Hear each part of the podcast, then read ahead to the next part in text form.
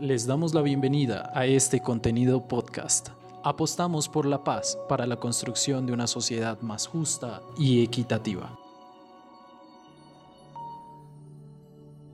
En Colombia hay numerosas experiencias regionales de procesos de diálogo y negociación entre diferentes actores de toda la sociedad. Si bien no son tan mencionadas ni conocidas como los diálogos de paz en La Habana, sí representan acciones concretas de construcción de paz, convivencia y negociación. En primer lugar, nosotros lo que hemos tratado de consolidar es una plataforma social para la reconciliación y la paz. Catherine Torres, coordinadora del programa Puentes para la Paz de la Iglesia Cristiana Menonita. Y en ese sentido hemos ido a los siete municipios de Arauca y en los siete municipios de Arauca hemos acompañado y ayudado a consolidar las comisiones ciudadanas de reconciliación y paz que están compuestas por líderes, lideresas de organizaciones sociales, de organizaciones de mujeres, de organizaciones víctimas, y eso ha permitido precisamente que confluyan distintos liderazgos, distintas posiciones, distintas vertientes en un escenario de reflexión.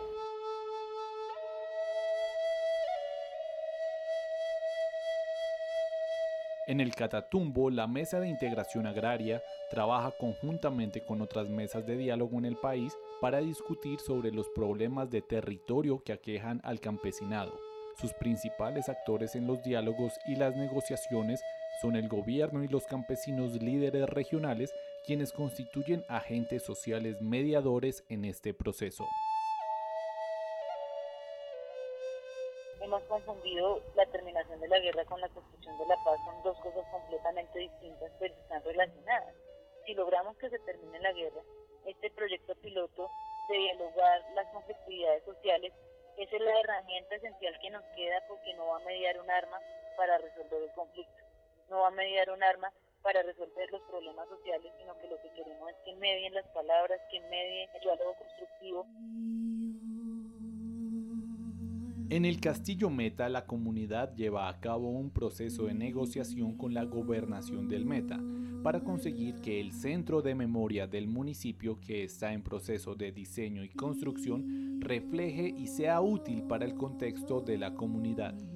Esta comunidad tiene una formación y organización política, lo cual le permite ejercer presión de diálogo sobre el gobierno regional. Los desafíos han sido muchos, especialmente porque llevamos en los hombros 50 años de guerra en Colombia. Entonces, que la gente crea que el diálogo es transformador ha sido uno de los, de los desafíos más enormes porque aquí consideramos, eh, nos creemos el mito de que somos cultura, una cultura violenta, creemos el mito de que se resuelven los problemas a partir de eliminar al contradictor o políticamente o físicamente y tratar aquí eh, los conflictos de una forma no violenta no es una práctica permanente en Colombia, es una práctica que hay que enseñar, es una práctica que hay que practicar diariamente y cotidianamente. Nota realizada por Daniel Garrido.